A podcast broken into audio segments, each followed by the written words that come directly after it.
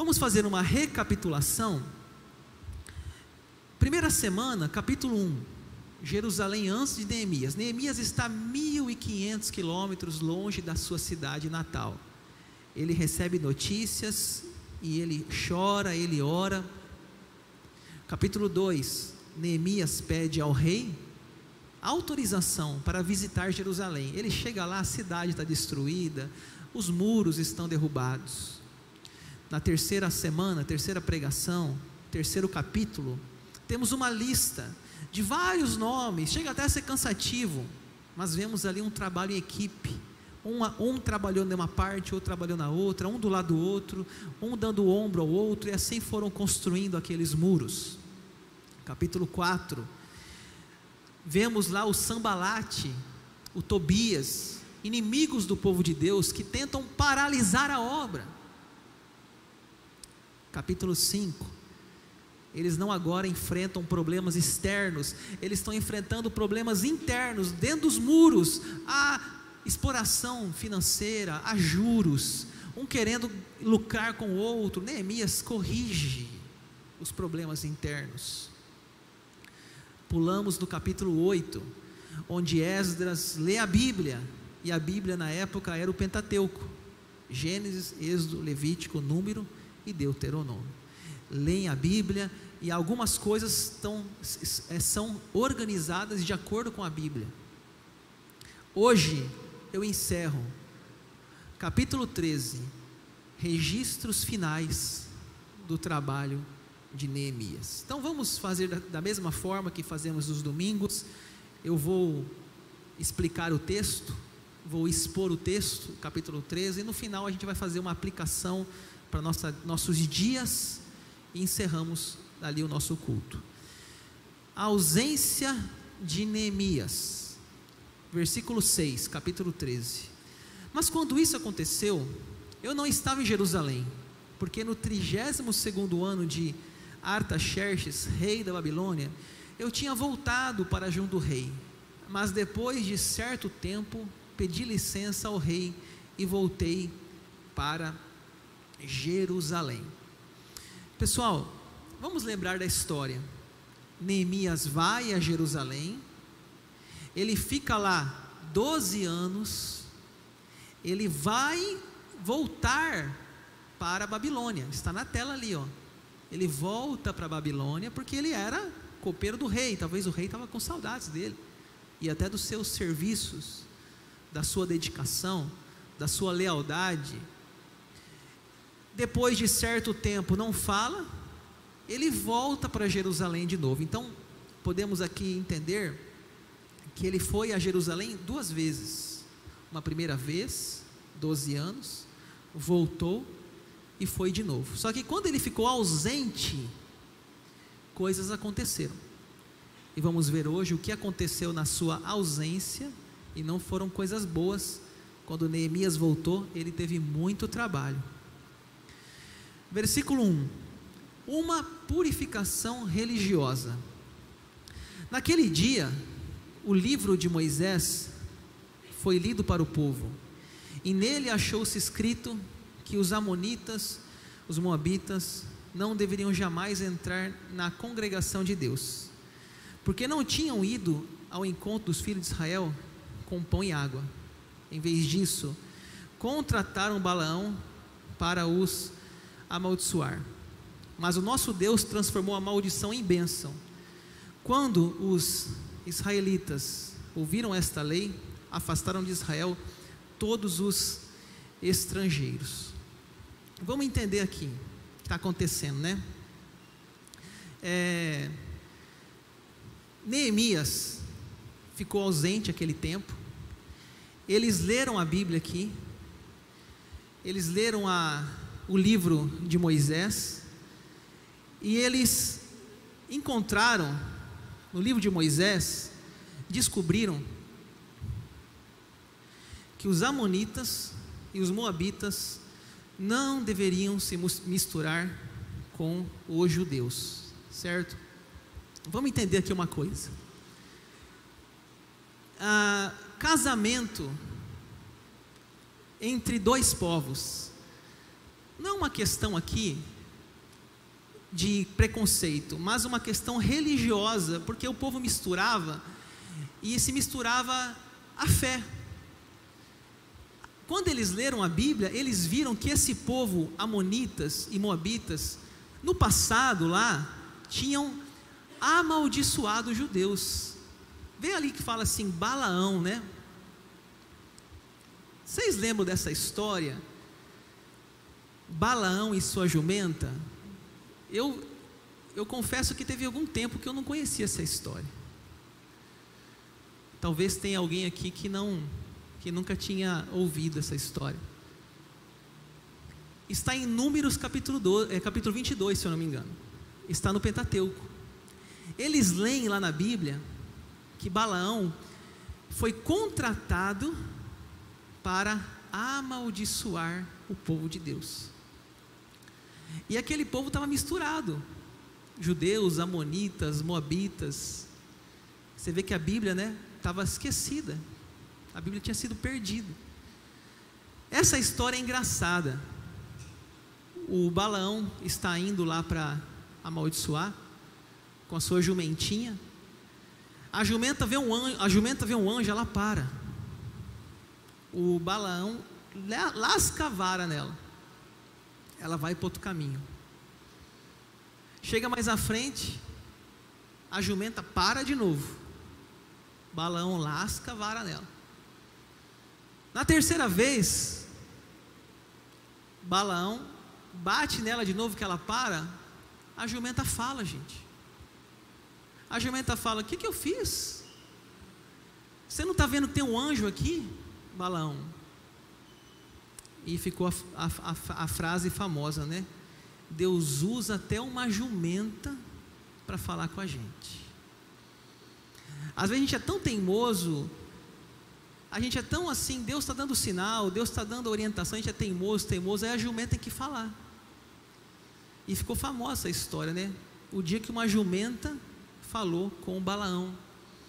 Por quê? Porque o povo de Deus estava lá no deserto, vindo, saindo do Egito, vindo para o deserto, a, na a terra prometida, e Balão ia amaldiçoar aquele povo. E a jumenta não ia seguir até lá, porque o anjo estava protegendo o caminho. Então, você vê que eles, lendo a Bíblia, eles descobriram né, que não era para casar com os Moabitas e os Amonitas, porque era um povo que tinha amaldiçoado através de Balaão, que era um sacerdote na época, era um religioso. O que mais que nós vemos aqui no capítulo 13? Tobias expulso do templo. Antes disto, o sacerdote Eliasibe, encarregado dos depósitos do templo do nosso Deus, parente de Tobias, havia cedido para este uma grande sala. Anteriormente era ali que se depositavam as ofertas de cereais, o incenso, os utensílios, os dízimos de cereais, do vinho, do azeite que eram destinados aos levitas, cantores e porteiros, bem como as contribui contribuições para os sacerdotes. Vocês lembram aqui que eu falei de dois nomes, Sambalate e Tobias. Até eu brinquei. Você quer dar nome para filho? Por favor, não dê Sambalate. Ah, pastor, mas eu gostei muito desse nome. Não dê. Porque é um nome do inimigo. Tantos nomes na Bíblia, você vai dar de Sambalate, gente. Coitado do seu menino, né? Não pelo nome, pela história. Porque Sambalate e Tobias eram inimigos. E o que, que você vê lá na tela? Tobias, na ausência de Neemias, Tobias estava lá dentro do templo, tinha uma sala que foi cedida para ele. Eliasibe era o sacerdote talvez diz ali que ele foi, ele era parente, talvez casou, né? Aquela questão que eu falei, casar com inimigo, tal. Talvez ele casou com um parente de Eliasib, ele deu uma sala para Tobias. Totalmente errado isso que aconteceu. Verso 8. Neemias fala assim: Isso me deixou tão irritado que atirei todos os móveis de Tobias para fora da sala então ordenei que purificassem as salas e coloquei ali outra vez os, os utensílios da casa de Deus, com as ofertas de cereais e o incenso. O que aconteceu com Neemias? Ele ficou tão irritado que atirou do, do, do templo os móveis de Neemias. Eu fico imaginando a cena, né? Neemias estava viajando, Neemias volta, quando vê lá Tobias dentro da igreja. Ele pega, ele não, ele não retira, ele atira. Eu fico imaginando voando calça, botina, meia, toalha de Tobias. Talvez as pessoas falaram assim: o homem doidou. Neemias está nervoso. Mas tem hora que a gente tem que ser assim, né? Tem hora que tem que dar uma de doido. Neemias deu uma de doido.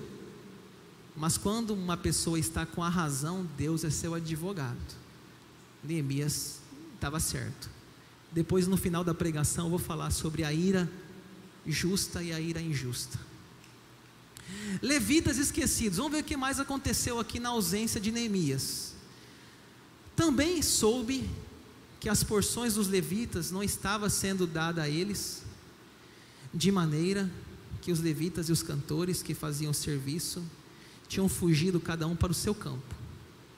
Então repreendi os magistrados e perguntei: por que a casa de Deus ficou abandonada? Reuni os levitas, os cantores e os restituí aos seus postos. O que aconteceu aqui? Enquanto Neemias estava ausente, pararam as contribuições na igreja, pararam os dízimos, pararam as ofertas, a casa de Deus ficou abandonada. Os levitas, eles trabalhavam na igreja, eles eram os que faziam culto, e aí, como não tinha recurso, o que, que eles fizeram? Tinham fugido, cada um para o seu campo. Agricultura, gente, na época. Então um foi lá com o pai dele plantar arroz, outro foi lá plantar feijão, outro foi lá. Foram trabalhar na vinha. Porque na igreja não tinha mais salário, não tinha comida.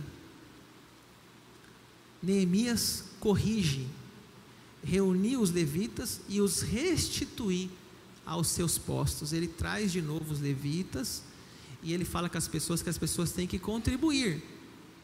Então todo Judá trouxe os dízimos dos cereais, do vinho, do azeite aos depósitos. Então, o templo estava sendo esquecido, Neemias corrigiu, as pessoas começaram a contribuir de novo, porque naquela época, gente, não era dinheiro, ninguém tinha Pix, era, os dízimos era através da colheita, e assim, eles voltam a contribuir com a igreja, os levitas voltam para o culto e a igreja volta a ficar aberta.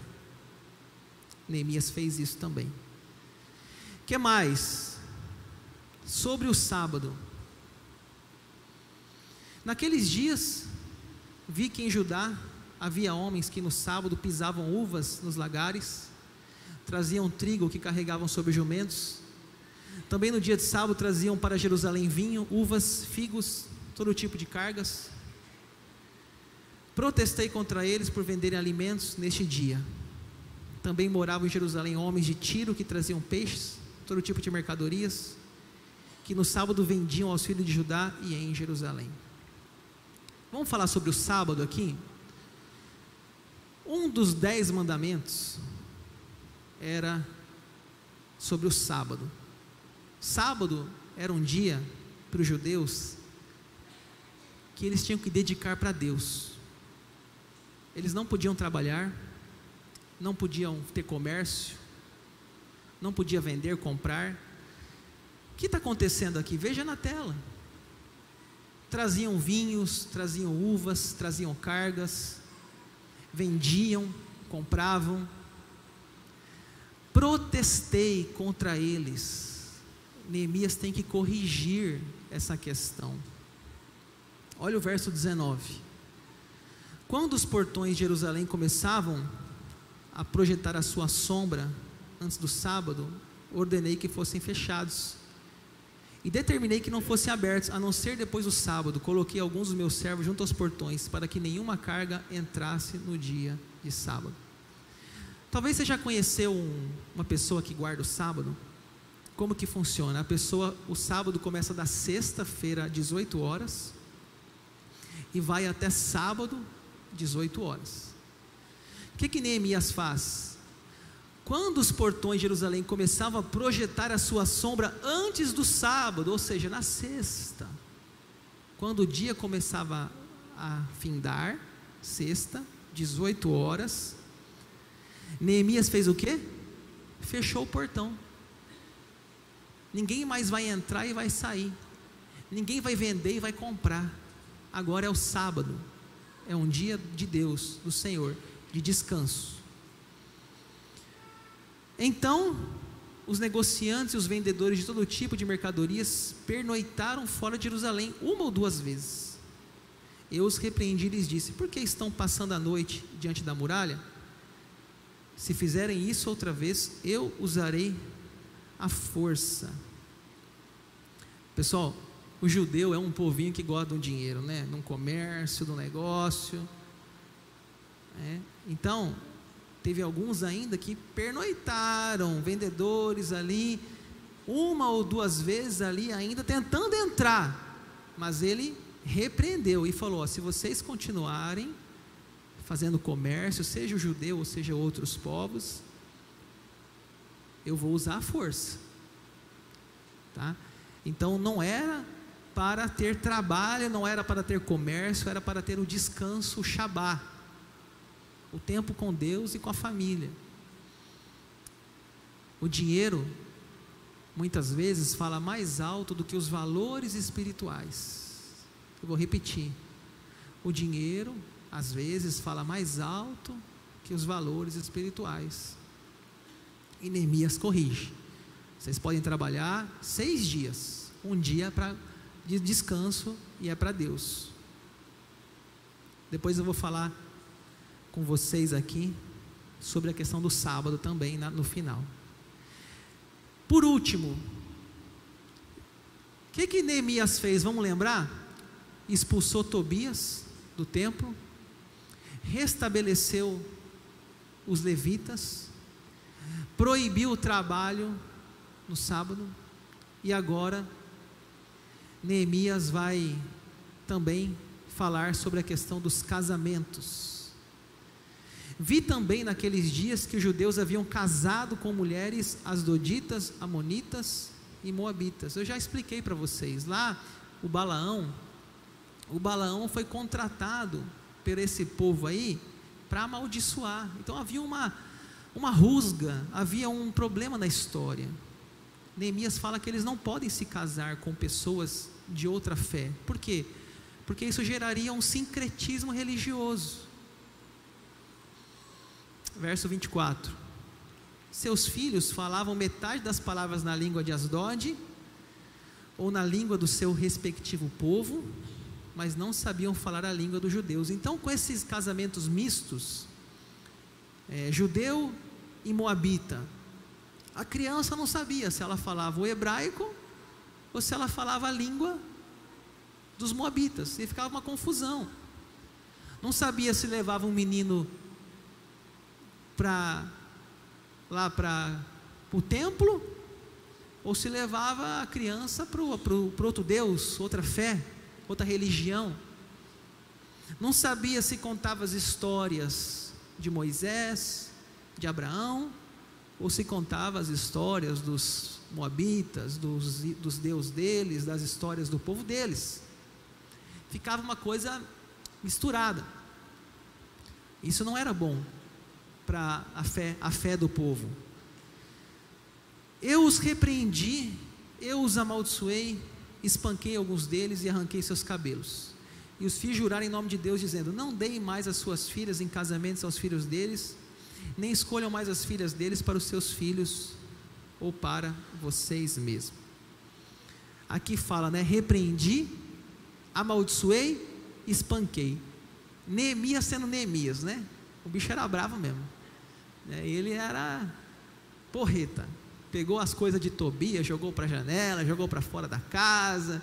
E aqui ele também não, não fica conversando, não, né? Aquela, sabe aquela história? Passar a mão na cabeça que é passar a mão na cabeça, né? É um ditado popular, uma expressão popular que fala o que? aceitar, encobrir, permitir. Não, Neemias não passava a mão na cabeça, não. Era o correto era o correto. Agora também parece estranho, né? Espancar, arrancar o cabelo, isso é muito cultural, tá? Na nossa nosso país é, não é legal isso, não, não cai bem.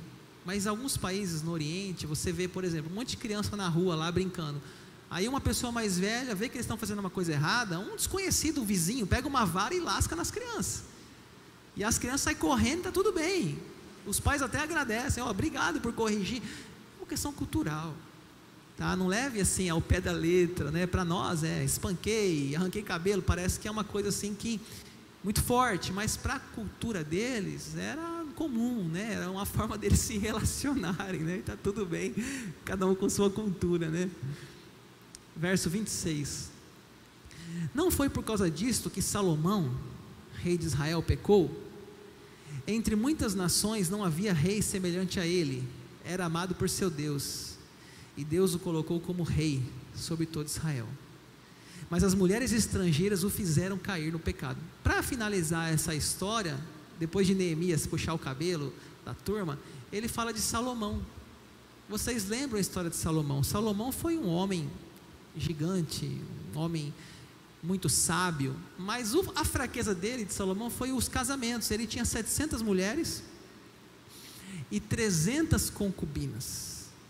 E ele ia casando, ia casando, fazendo alianças com outras nações. Aí vinha lá alguém da Pérsia, vinha alguém lá não sei da onde, vinha a rainha de Sabá, ia vindo aquele povo cheio de ídolos, cheio de deuses, cheio de outras fés, aquilo ia misturando.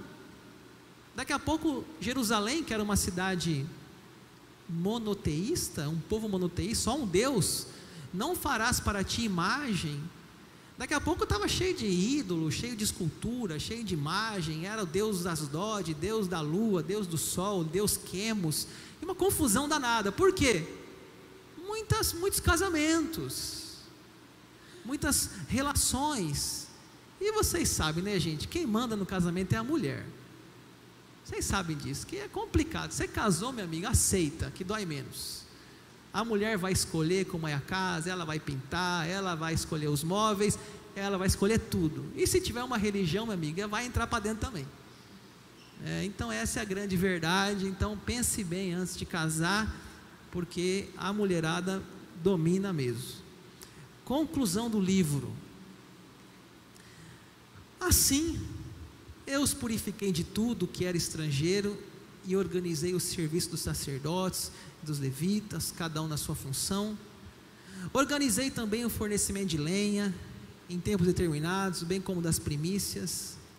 Lembra-te de mim, ó meu Deus, para o meu bem. Aqui nós encerramos as últimas palavras do livro, onde fala do trabalho dele. Ele purificou, ele organizou, ele forneceu, ele foi um líder fantástico. Nós precisamos hoje pessoas como Neemias.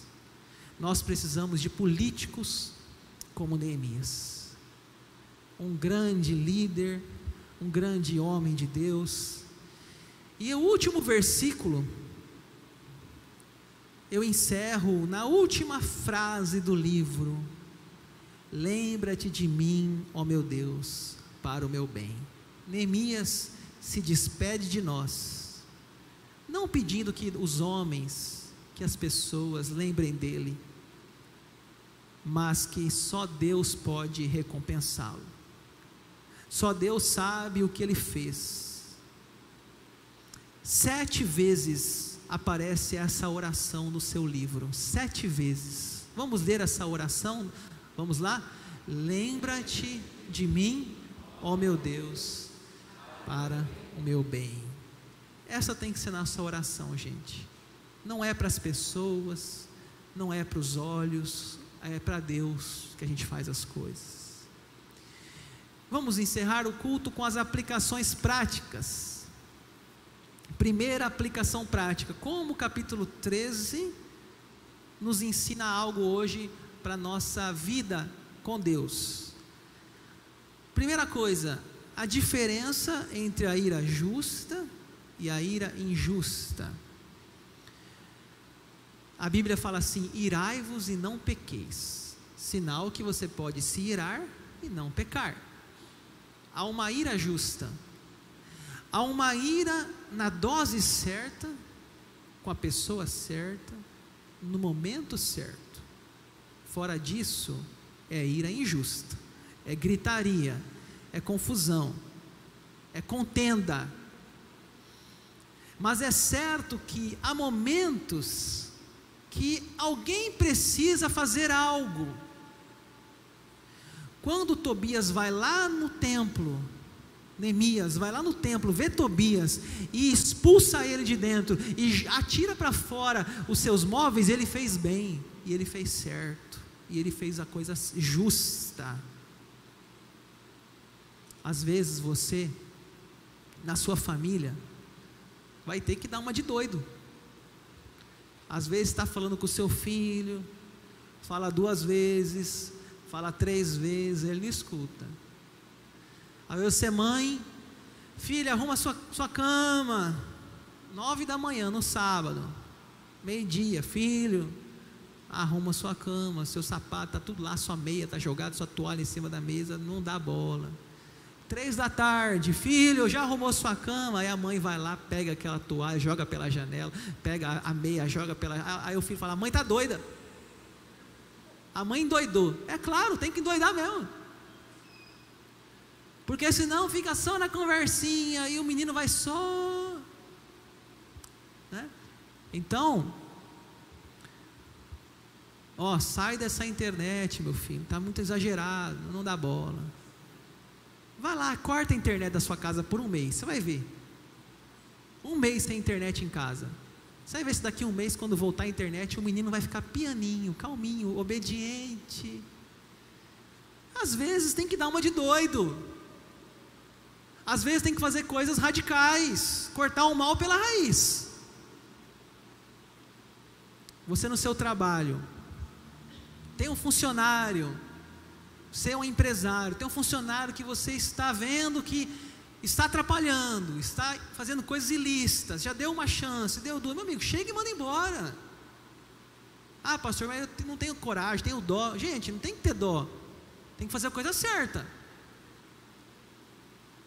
Às vezes a gente precisa usar a ira justa, na dose certa, com a pessoa certa, e no lugar certo.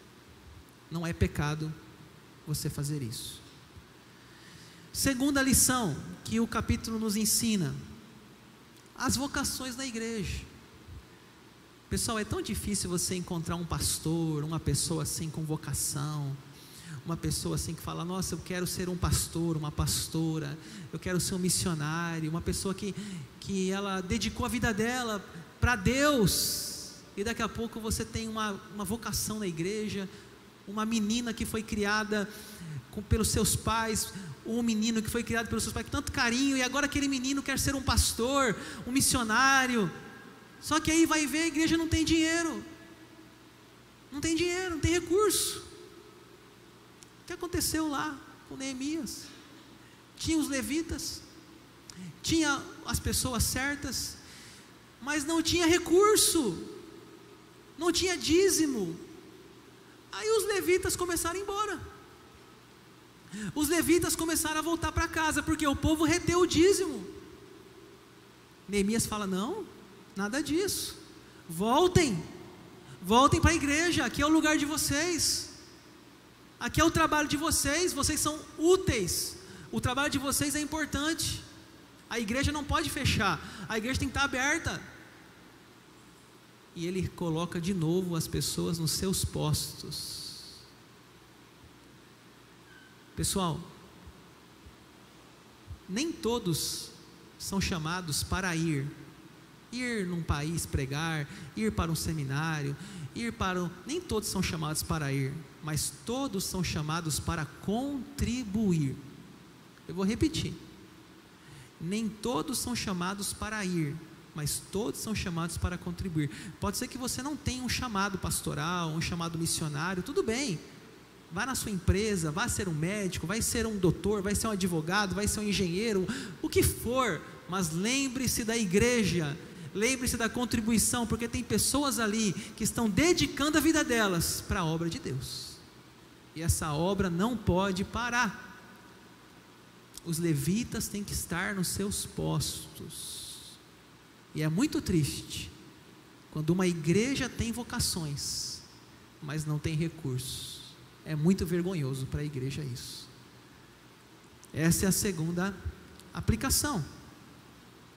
A terceira aplicação, administrar bem o tempo. Eu até poderia acrescentar aqui, administrar bem o tempo para Deus.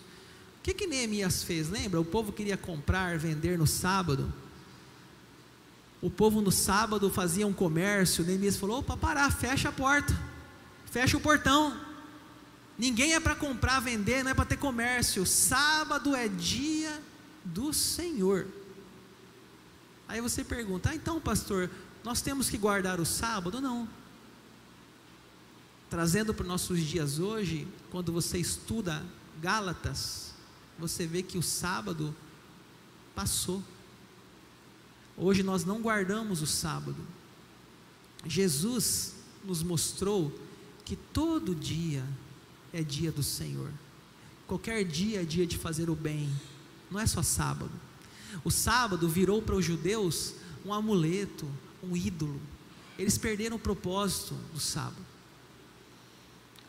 Então, nós não temos que guardar o sábado, só que nós corremos um risco. Nós corremos um risco.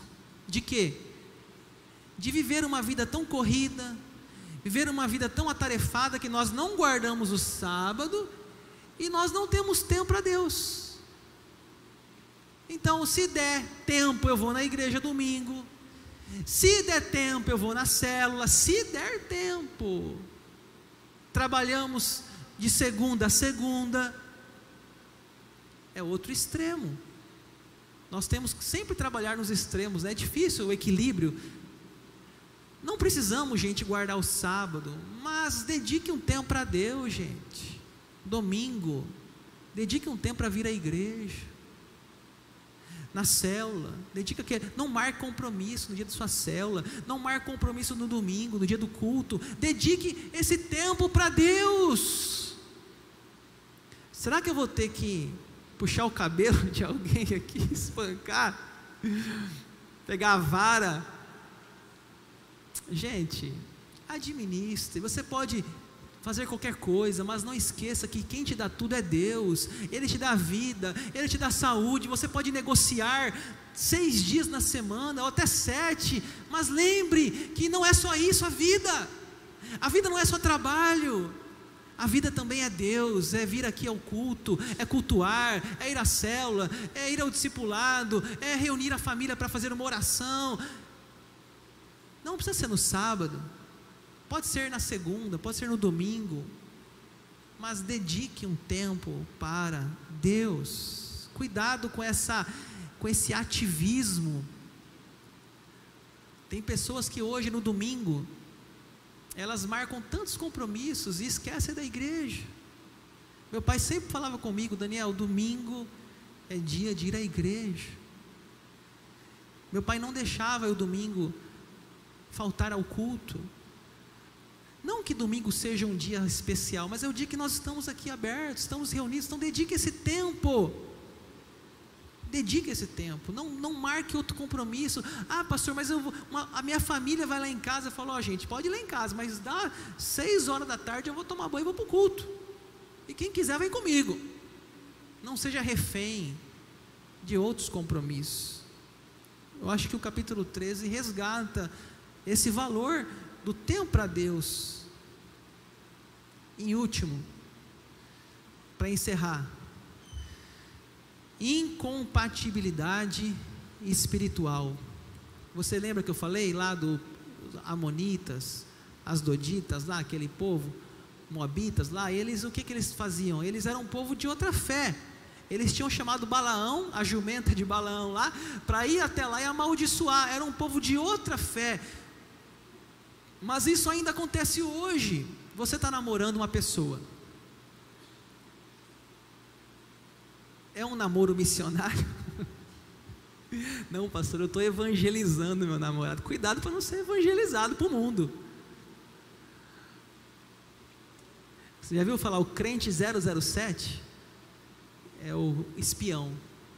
O namorado fala: Você é crente? Não, não tem não, não sou crente não. É, eu vou na igreja, mas não sou crente não. Aí vai, vai dessa forma. Aí você casa.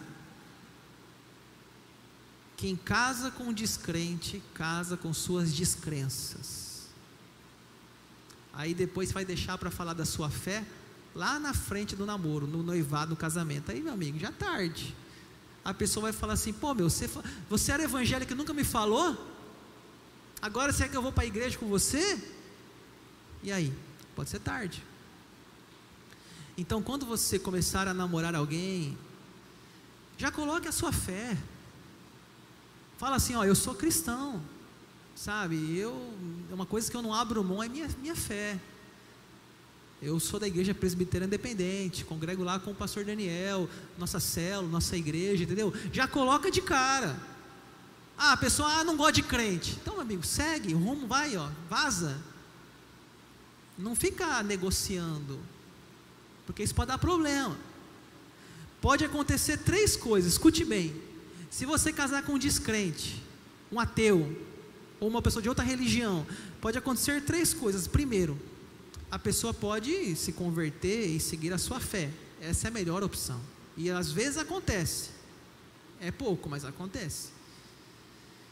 A segunda, você ir para a igreja sozinho e o seu esposo ou esposa ficar em casa e não acompanhar você. Eu tenho pessoas aqui na igreja hoje que muitas vêm sozinho para a igreja.